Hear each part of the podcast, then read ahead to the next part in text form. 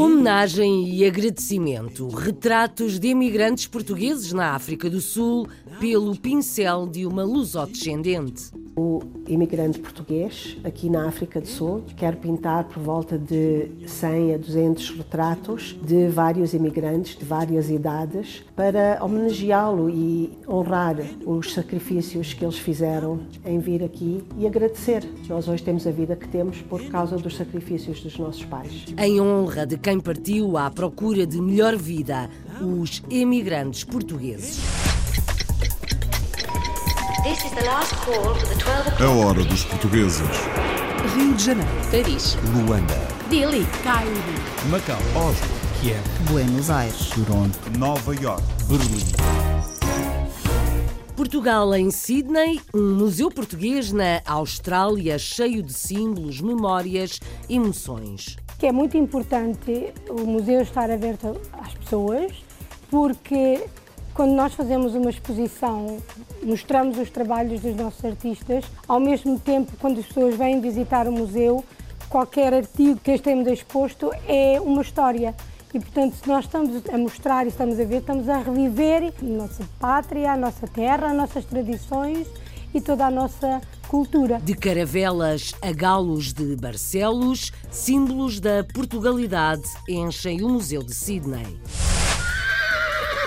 Novas tecnologias para ferragem de cavalos de alta competição. O testemunho chega da Bélgica. As impressoras 3D vieram dar uma, uma, evolução enorme para nós, ferradores também. Neste momento conseguimos fazer nesse projeto, que é a ideia que estamos já algumas ferraduras, fazemos um scanner do pé do cavalo e a impressora ela fabrica a ferradura exatamente como a gente diz para ela fabricar. Um ferrador português na Bélgica. Inovação na farmacêutica. Um cientista português nos Estados Unidos quer fazer uma pequena revolução. O impacto dos sistemas que eu estou a fazer vão revolucionar a forma como novos medicamentos são criados a empresa baseia-se na formação de uma cápsula que inclui todos os medicamentos que um paciente necessita tomar. Portanto, a diferença seria entre passar a tomar 4 ou 5 medicamentos a passar a tomar apenas uma cápsula que contém todos esses medicamentos específicos para si. Uma revolução na farmacêutica. Há películas antibomba para proteção de vidros. Há um português especialista na matéria a trabalhar para a Europa e o mundo. Temos película antibomba, anti-estilhaço, uh, para impedir a decoloração de, das mercadorias nas lojas ou nos museus, nos palácios. Temos montes de clientes que são mesmo uh, de família real. Os palácios aqui fizemos também o o Le Château de Cheverny, em França. Em França, na Bélgica ou no Luxemburgo, é grande o raio de ação desta empresa. Estados Unidos. Nas montanhas de Silicon Valley, a casa de uma família portuguesa na Califórnia tem vista para a Baía de São Francisco e muito sol. Se isto fosse no Douro, na região do Douro, plantado de vinha, era a uva que dava o melhor vinho do Porto, porque tem sol desde o amanhecer até o anoitecer. E é da maneira que eles qualificam as vinhas do Douro.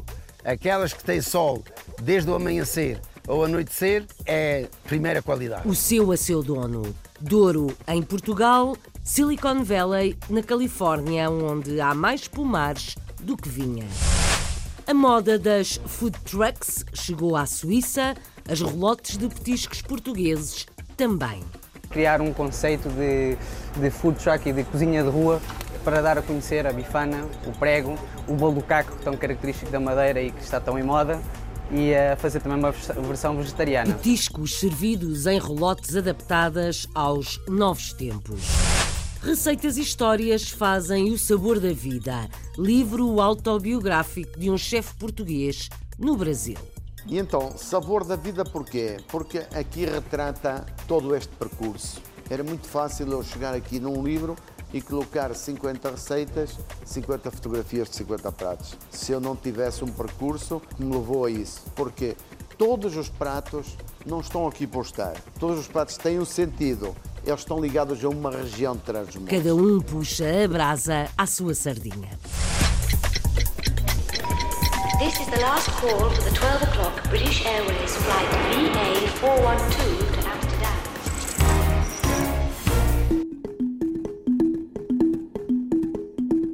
Retratos de emigrantes portugueses.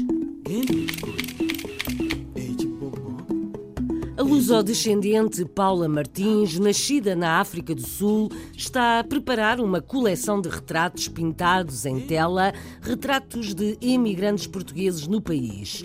Uma homenagem, um agradecimento aos sacrifícios de pais e avós que deixaram Portugal à procura de melhor vida. A pintora tem um projeto ambicioso: fazer uma exposição, trazê-la a Portugal, juntar testemunhos orais e fazer um livro com histórias da imigração portuguesa para a África, a Sul. A artista plástica estudou para ser professora. A reportagem de Viriato Barreto conta um pouco do seu caminho.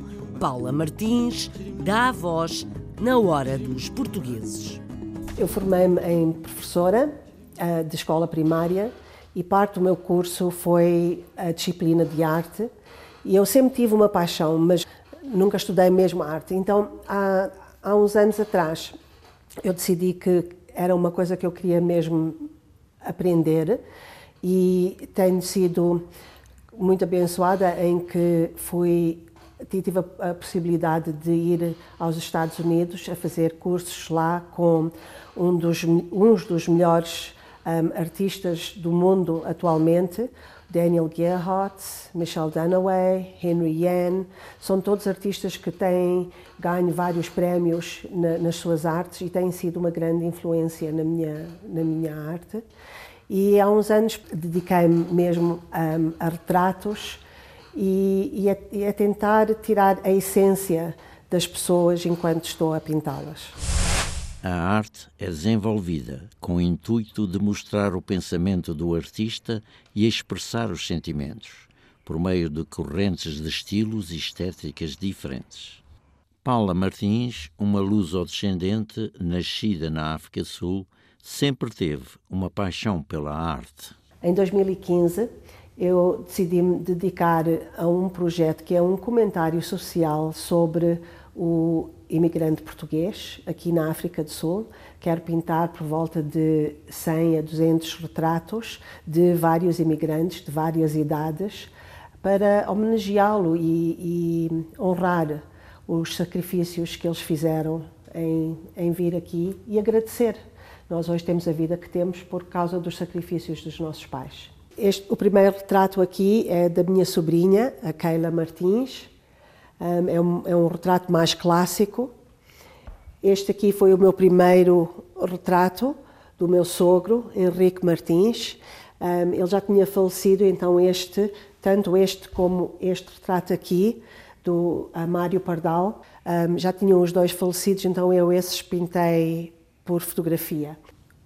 As pessoas vêm aqui ao meu ateliê, e eu entrevisto as pessoas e depois eles sentam-se e eu começo a, a, pintura, começo o retrato, também tiro fotografias e geralmente acabo o, o retrato pela fotografia. Um, como eu digo, é, um, é uma coisa bastante complicada e, e, e, intensiva, e então alguns retratos podem durar uns dias a, a completar e outros talvez um, um, tempo maior. Eu tenho vários alvos com este projeto. Um, um deles é para ter uma exibição, até também gostaria de ter uma exibição em Portugal mesmo, em que eu levo todos os retratos que, estão, que já foram pintados. Um, na exibição também gostaria de ter uma gravação de cada pessoa quando estiveram aqui no meu estúdio, para uma pessoa poder ouvir a entrevista, para ouvir a voz, os sentimentos de, de cada pessoa que foi entrevistada. Também gostaria de imprimir um livro um, com as faces todas e um bocadinho da história de cada de cada pessoa.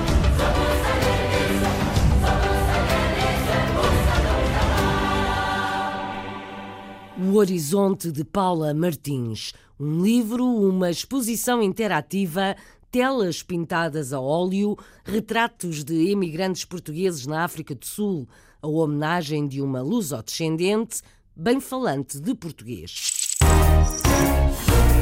viajamos alguns milhares de quilómetros.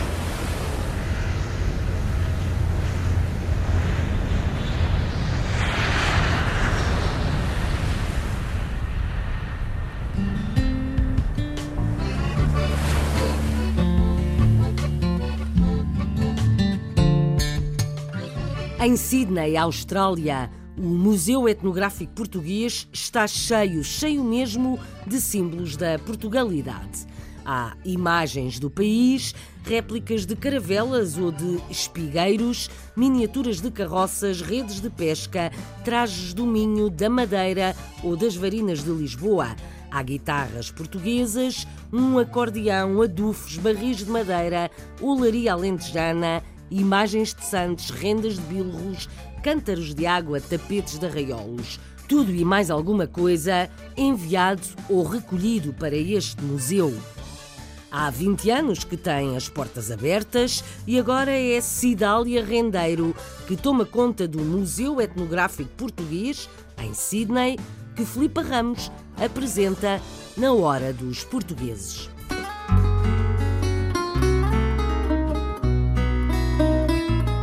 4 de junho de 1997 que, em Sydney, quatro portugueses tiveram a ideia de criar um museu português porque sentiram que havia uma lacuna na promoção da nossa cultura, tradições e também dos nossos artistas. Cidália Rendeiro explica-nos a importância deste museu. Eu penso que é muito importante o museu estar aberto às pessoas, porque quando nós fazemos uma exposição, mostramos os trabalhos dos nossos artistas, ao mesmo tempo, quando as pessoas vêm visitar o museu, qualquer artigo que estejamos exposto é uma história. E, portanto, se nós estamos a mostrar e estamos a ver, estamos a reviver a nossa pátria, a nossa terra, as nossas tradições e toda a nossa cultura. Para além das obras e objetos permanentes, Cidália fala-nos também das atividades e eventos que vão realizando. No museu nós temos eventos como exposições de pintura, de artesanato, também já tivemos de bordados uh, da madeira, tivemos uma bela exposição de vestidos de batizado, além de termos sessões de hum, fados, sessões culturais em que nós celebramos, por exemplo, uma área de Portugal, nessas mesmas uh, celebrações. Temos a gastronomia, com certeza. Temos uma grande celebração anual, que é a celebração do Natal, chama-se mesmo Natal no Museu, em que nós mostramos tudo quanto costumamos fazer em Portugal, inclusive o presépio, e temos também uma, um, uma exposição de bolos tradicionais de Natal. O museu também está aberto às escolas, geralmente no fim do ano apresentam os seus trabalhos e fazem uma historiazinha que apresenta aos pais e ao público que vem ao museu. Perguntámos a Cidália como conseguiram todos os objetos e obras expostas no museu. Os primeiros objetos foram dados ou emprestados por a comunidade aqui representada. Um dos nossos grandes trabalhos foi escrever a todas as câmaras em Portugal, através do consulado português aqui residir, e, portanto, muitas câmaras mandaram-nos objetos que representam aquelas regiões em Portugal. Temos ainda artigos que foram doados por pessoas, individualidades que visitaram a Austrália e ao visitar o museu, quando regressaram, decidiram mandar-nos qualquer coisa que marcasse não só a passagem deles para o museu, como representasse a região ou a atividade que eles aqui vieram representar. Para além de portugueses, Cidália confessa quem mais costuma frequentar o museu. Somos visitados por todas as, muitos australianos, mas mesmo outras nacionalidades que aqui que aqui vivem. Ultimamente temos sido muito visitados por este novo, novo grupo de portugueses que decidiram vir para a Austrália e chamar a Austrália o seu país ou a sua casa. Um dos visitantes confessa porque gosta de vir aqui ao Museu Português. Vir ver todo o artesanato que está cá, que me faz lembrar as minhas coisas de infância em Portugal. Para finalizar, perguntamos a Cidália Rendeiro as três palavras que pensa quando ouve a palavra Portugal. Saudade, família e férias. Pelo menos até às férias. Cidália Rendeiro está à frente do Museu Etnográfico Português, em Sydney. A hora dos portugueses.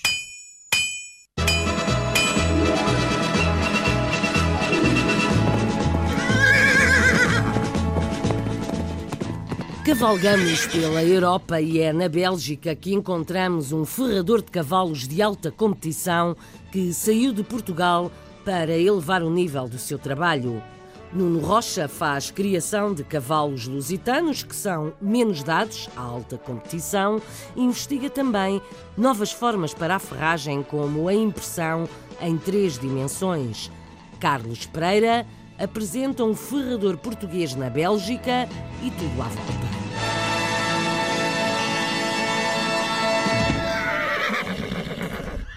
Nuno Rocha chegou à Bélgica em 2006. Queria ser ferrador em Portugal, mas teve de emigrar à procura de melhores condições de vida.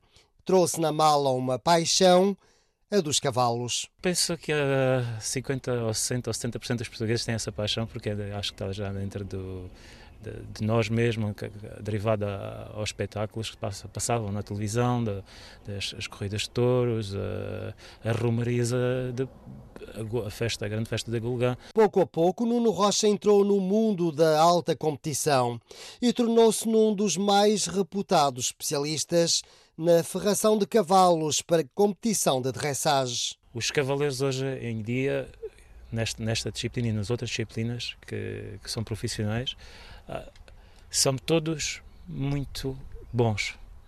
E depois a diferença, e os cavalos também, logicamente, a diferença é alguns pormenores.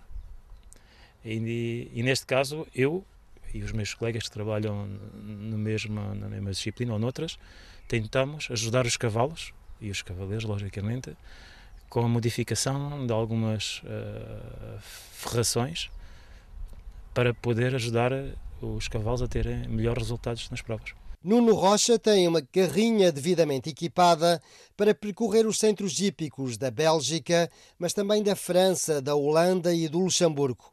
Mas integra agora uma equipa de investigação que está a inovar na área da ferração. As, as impressoras 3D vieram dar uma, uma evolução enorme em todos os aspectos no mundo. E para nós, ferradores, também porque a gente conseguimos, neste momento, conseguimos fazer nesse projeto, que a ideia é que estamos já algumas ferraduras, é, fazemos um scanner do pé do cavalo e a impressora ela fabrica a ferradura exatamente como a gente diz para ela fabricar. Entretanto, Portugal também já tem ferradores de nível internacional. Nuno Rocha esteve tentado em regressar a Portugal definitivamente, mas acabou por mudar de ideias. Portanto, para trabalhar com este nível de clientes, tem que estar na Bélgica, não se pode estar em Portugal. Embora aqui em Portugal há, há muito, muito, bons cavaleiros, mas aqui há, são muito mais, estão mais reunidos, porque é fácil, os cavaleiros estão aqui, porquê? Porque é fácil ir eh, para eles, todas as competições na Europa, está perto de tudo. Para a criação, Nuno Rocha optou pelo cavalo lusitano. Este não é propriamente um cavalo utilizado na alta competição, é sobretudo utilizado por amadores. Quando a gente fala em Portugal, há várias disciplinas, outras que aqui em Bélgica, que são adaptadas, mais adaptadas para o nosso cavalo lusitano. Aqui, como se os cavalos lusitanos hoje também andam na dressagem, nos, nos obstáculos, poucos, muito poucos, não sei se há algum neste momento, uh, mas para o grande nível, para o alto nível, é muito difícil criarmos cavalos lusitanos para estou convencido com o tempo, com os anos, vamos, vamos, vamos os criadores vão se aperfeiçoando e, vai, e, e, vão conseguir. Os projetos de Nuno Rocha não passam para já por um regresso a Portugal, mas o que importa mesmo é de continuar por aqui a promover o cavalo lusitano. Na Bélgica, em França, Luxemburgo, por aí.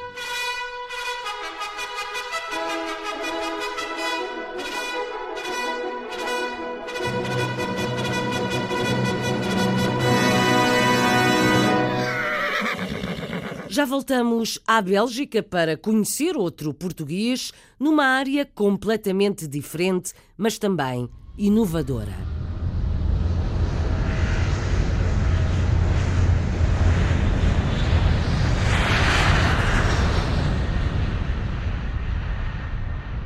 Por um pouco, descolamos da Europa e aterramos na América.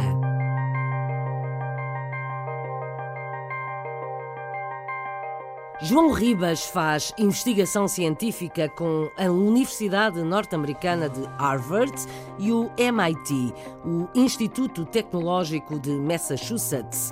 O português quer fazer história. O impacto dos sistemas que eu estou a fazer vão revolucionar a forma como novos medicamentos são criados e a empresa baseia-se na formação de uma cápsula que inclui todos os medicamentos que um paciente necessita tomar. João Ribas estudou no Porto, em Vila Real de Trás-os-Montes e Coimbra. Depois, para continuar, mudou-se para os Estados Unidos, onde tem tudo o que precisa à mão, incluindo financiamento. Trabalha num laboratório e já criou uma empresa. Vamos ao encontro deste cientista com Margarida André, guia da Hora dos Portugueses. João Ribas é natural do Porto e desde cedo soube querer seguir uma carreira na área da ciência. O curso de Bioquímica em Vila Real foi complementado com o mestrado em Biologia Celular e Molecular na Universidade de Coimbra.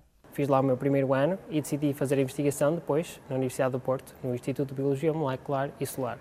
Trabalhei durante um ano nesse instituto para perceber realmente se era isso que eu queria. Depois de ter a certeza, uh, concorri a um programa doutoral da Universidade de Coimbra que me deu a oportunidade de explorar diferentes laboratórios pelo mundo e acabei por vir para Boston para continuar o meu doutoramento. O laboratório em que João Ribas trabalha surgiu da parceria entre a Universidade de Harvard e o também famoso MIT, Massachusetts Institute of Technology. O trabalho que eu desenvolvo nesta área um, tem como foco principal resolver um problema que existe na indústria farmacêutica.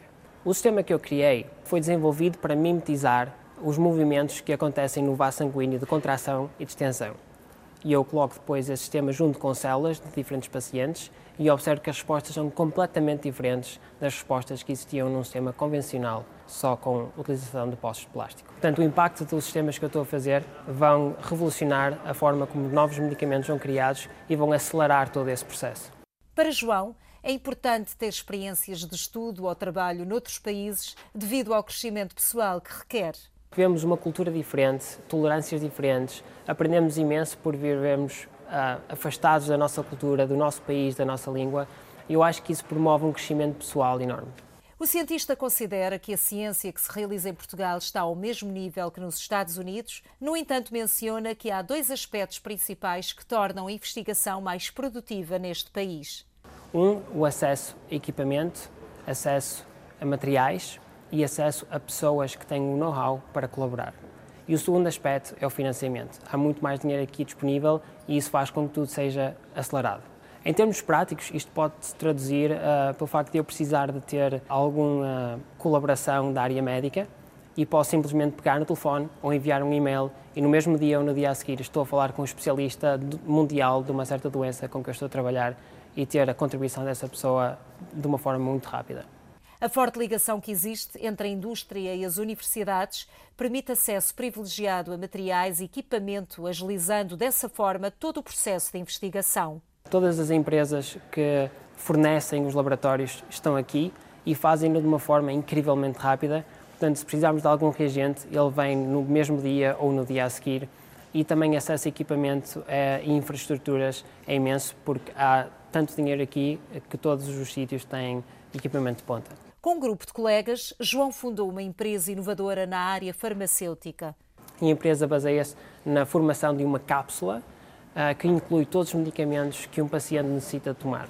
Portanto, a diferença seria entre passar a tomar quatro ou, tomar quatro ou cinco medicamentos a passar a tomar apenas uma cápsula que contém todos esses medicamentos específicos para si.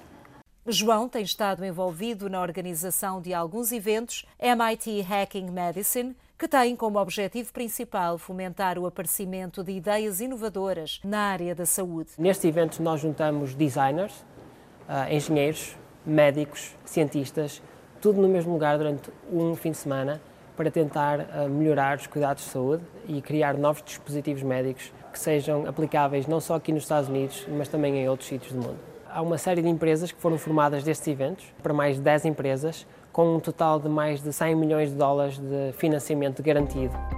Como o dinheiro abre portas. João Ribas, investigador científico na área farmacêutica em Massachusetts, nos Estados Unidos.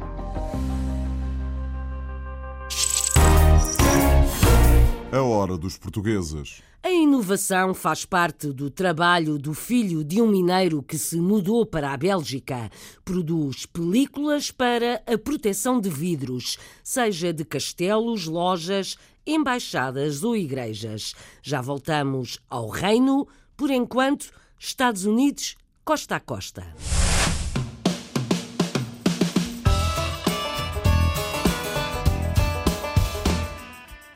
Nas montanhas californianas de Silicon Valley, com vista para a Baía de São Francisco, a casa de família de João Goulart foi erguida também com as suas próprias mãos e suor. Investiu na construção civil e ganhou, ganhou muito em tempos de crise. Pouco a pouco foi erguendo a sua casa rodeada de árvores de fruto, onde o sol bate de manhã à noite. A Califórnia é a grande produtora de vinhos na América, mas não é às vinhas que João se dedica. Prefere podar as árvores e dar atenção à comunidade portuguesa da região. É o que conta Nelson Ponta Garça. João Goulart é uma das grandes referências comunitárias na Califórnia. Ao longo dos anos, juntamente com a esposa Connie Goulart, têm sido cruciais no apoio à manutenção das organizações portuguesas na Baía de São Francisco. Após alguns anos na Califórnia, construíram a sua própria residência nas montanhas do Silicon Valley. Comprámos o, o lote e depois começámos a, a construir a casa. Uh, a minha esposa uh, pregou o plywood todo por fora da casa, por dentro e, e no teto. Uh, isso foi um trabalho que ela fez e uh, eu e ela fizemos a maior parte disto. No princípio, a vida foi difícil. Foi na construção civil que João Goulart encontrou o seu negócio.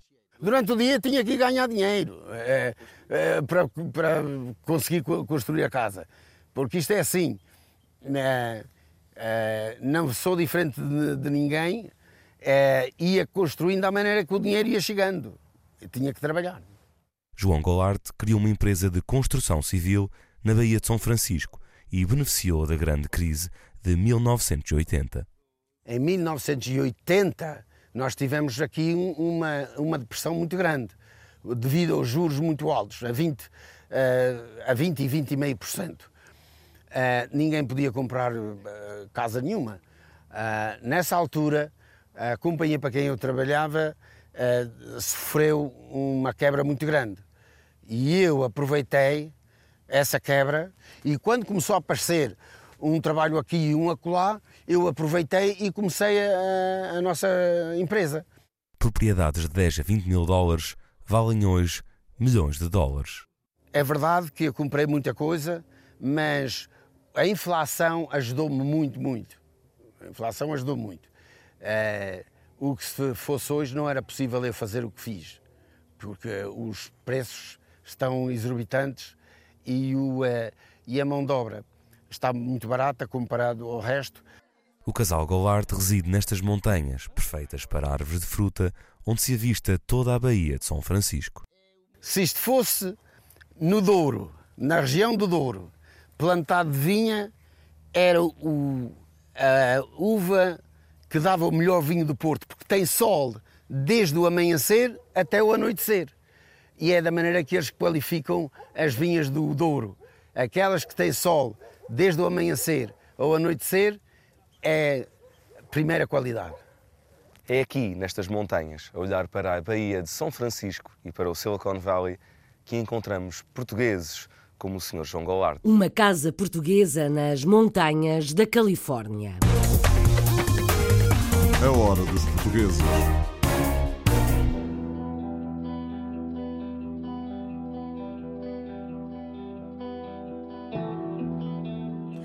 Filho de um mineiro alentejano, mas estudou e tornou-se especialista em proteção de vidros. Películas antibomba, anti-estilhaço, protetora solar ou de isolamento térmico. Trabalha com embaixadas, castelos, catedrais, estabelecimentos comerciais ou salas de espetáculos. A reportagem é de Carlos Pereira, outra vez na Bélgica, com um português há muito radicado no país. Chama-se Manuel Raposo. É especialista em proteção de vidros e mora na Bélgica há 50 anos. O pai veio trabalhar nas minas de Liège depois de um grave acidente que vitimou italianos. Os portugueses eram aqueles que trabalhavam nas minas de, de Aljustrel, eh, nas minas de São Domingos, e o meu pai trabalhava nas minas de São Domingos. Então veio com o meu, o meu um tio, o irmão dele, trabalhar nas minas em Liège. Passado dois anos chegámos nós, em 66. Estou cá desde 1966. Manuel Raposo estudou na Bélgica e tirou um curso de professor de Ciências e Geografia, mas nunca exerceu. Enverdou por outros caminhos e tornou-se uma referência mundial na aplicação de películas protetoras. E são películas que nós aplicamos nos vidros em proteção solar, uh, isolamento térmico. Temos película antibomba, anti-estilhaço, uh, para impedir a decoloração de, das mercadorias nas lojas ou nos museus nos palácios, temos montes de clientes que são mesmo uh, de família real. Os palácios aqui fizemos também o, o Le Château de Cheverny, em França. Manuel Raposo trabalha essencialmente na Bélgica e também nos países vizinhos, mas por vezes é solicitado para ir bem mais longe. Uh, onde nós fomos mais longe foi no Iêmen, antes da, da unificação. Fomos proteger a embaixada americana no, não sei se posso falar de proteger as embaixadas, mas uh, pronto, é aquela tal película antibomba, anti-estilhaço, que quando há uma explosão, se não tiver essa película num vidro, encontra pedaços de vidros colados na parede em frente. Agora estive em, em, na Tailândia para formar uma equipa em Chiang Mai. O problema é que lá eles utilizam uma marca, acho que deve ser coreana, que é o Solar Guard Ninguém quer 3M porque é três vezes mais cara. É uma coisa que se diz, bom, 3M três vezes mais caro, mas não é. É uma qualidade diferente uh, e pronto, e a 3M confia em mim porque eu continuo sempre aplicando os produtos deles. Manuel Raposo já trabalhou em Portugal. Fez a proteção do pavilhão Atlântico e do pavilhão de Portugal durante a Expo 98, do prédio de manutenção da Ponte Vasco da Gama e até do Mosteiro dos Jerónimos. Orgulha-se ainda de ter protegido os vidros da NATO na Bélgica. A mais linda foi a, a Catedral Saint-Gudule, é Saint-Michel, que é ali ao pé da. Não fica muito longe da Grand Place. É uma catedral onde tivemos que tapar a luz, não foi completamente, tínhamos que impedir os infravermelhos e ultravioletas de passar nos vidros da catedral toda para Bruxelas 2000, capital da cultura. Como houve também em Lisboa, capital da cultura, são seis meses. E eles tinham que proteger a entrada, de, de impedir a entrada de luz, porque receberam em empréstimo do rei da, da corte real espanhola, as tapiçarias flamengas que os mestres flamengos na altura de Carlos V tinham feito e que pertencem à corte do rei de Espanha. Um dos próximos trabalhos da empresa vai ser a proteção da nova embaixada dos Estados Unidos em Bruxelas. Mas quem sabe encontrarão Manuel Raposo numa qualquer latitude do planeta. Mas deve ser difícil espreitar pela janela. This is the last call for the 12 o'clock British Airways flight VA412 to Amsterdam.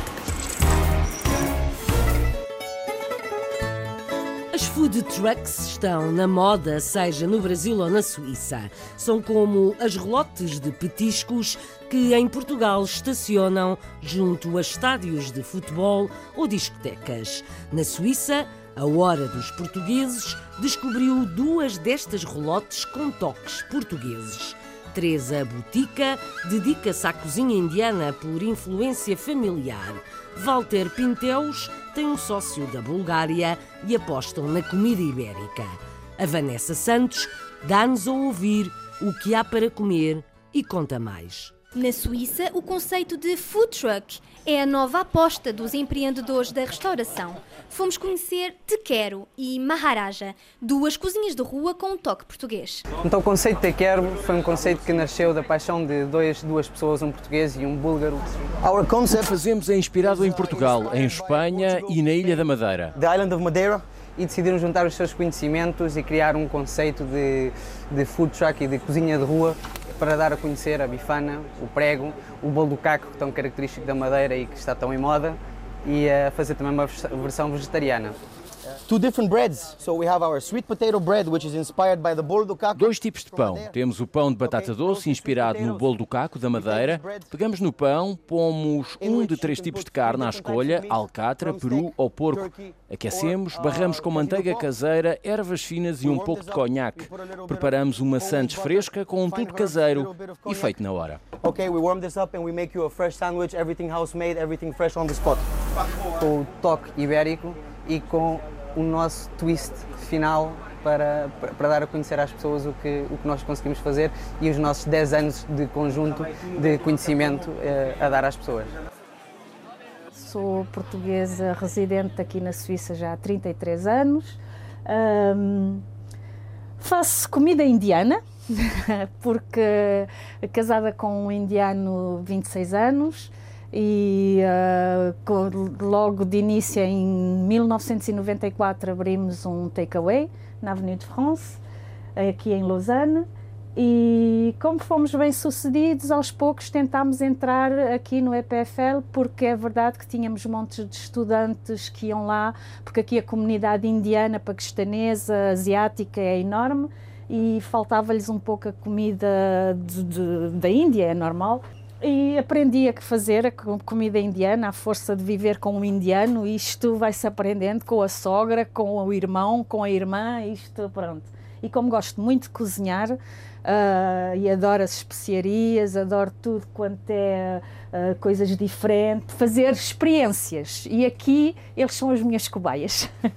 Hoje, por exemplo, temos uh, frango com molho vindaloo, que é um caril vermelho Aqui temos uh, carne de vaca com amendoim e caril de madrás, as lentilhas, que é base dos pratos na Índia, é lentilhas. Tenho uma cozinha profissional próximo da Aligro, onde faço todos os dias os pratos e trazemos para aqui e aqui então é feita à venda. É uma, um, um mini restaurante ambulante. Comida sobre rodas com um toque português na Suíça.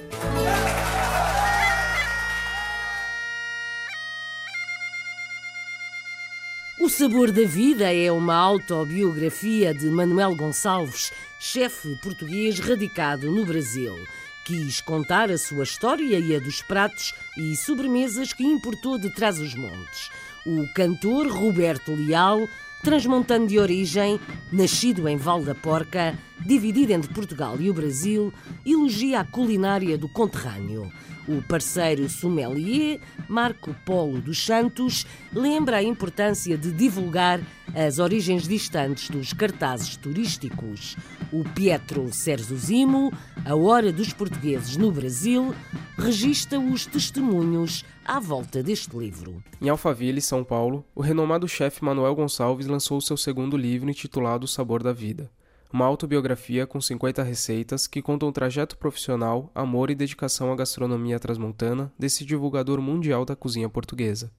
Este percurso começou muito cedo. Toda a minha família praticamente era a família ligada à gastronomia. Este, falar que meu, meu pai tinha uma fábrica de pastelaria em Mirandela. Aliás, foi da, da fábrica mais antiga de doces de Mirandela e tudo, todo esse percurso começou aí há todo um trabalho feito, toda, se reparar, a gente estamos a falar que começamos com parte de doces, todo o percurso foi pautado e até que chegámos aí. E então, sabor da vida porquê? Porque aqui retrata todo este percurso. E eu não queria deixar de focar este, este ponto. Era muito fácil eu chegar aqui num livro e colocar 50 receitas, 50 fotografias de 50 pratos se eu não tivesse um percurso que me levou a isso. Porque se, se as pessoas repararem, iam de reparar que todos os pratos não estão aqui por estar. É? Todos os pratos têm um sentido e esse sentido eles estão ligados a uma região de Trás-os-Montes, a um produto de Trás-os-Montes. ele não pode só dizer que este é um livro apenas é, que fala só de trás dos montes. Não. Este é um livro que fala do melhor de Portugal, que por acaso é a gastronomia de trás dos montes. Acho que vale a pena retificar este sentido da palavra. Porque as pessoas, quando pensam em viajar em Portugal, é Algarve porque é as praias, ou é o Douro por causa dos vinhos, ou o Alentejo, não é? Ah, então, Trás-Montes foi um, pouquinho, um pouco esquecido por, uh, por essas razões. Uh, mas o Rio Douro nasce em Trás-os-Montes, não nasce no Douro, não nasce no Porto, né? Uh, então há toda uma cultura até o vinho chegar ao Douro, né? e as pessoas como não têm esse conhecimento, o nosso trabalho é dar a conhecer às pessoas o que é Trás-os-Montes. Tem sido muito difícil, mas muito, muito receptivo pela, pelas pessoas. Tem sido bom. Então, eu, para, para fazer este trabalho, eu tinha que percorrer o meu percurso, tinha que vir de cá de baixo quando comecei, tive que ir buscar os sabores que, que me levaram a isto. Hoje falar eh, figos, pingo de mel ou morangos, morangos de eh, uma tarte de morangos ou qualquer coisa. O morango tem que estar ligado a uma região. E essa região qual é? Estamos a falar do melhor morango do mundo, São Pedro Velho. São Pedro Velho, Mirandela. E isso é o que define, e isto é o que dá valor a todas estas receitas, porque elas têm um destino e têm um foco. O foco é atrás dos montes. Mais por isso, eh, a emoção e todo, todo este sentido de eu, criar, de eu criar este livro. O sabor da vida e o orgulho nas raízes transmontanas de um cozinheiro, um cantor e um sommelier, um especialista em vinhos. A hora dos portugueses é para todos, para a semana a mais e todos os dias mais ainda.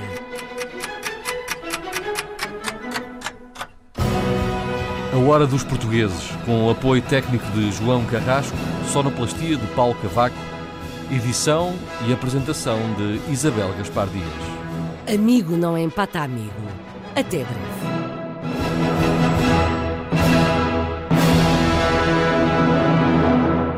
Dos Portugueses.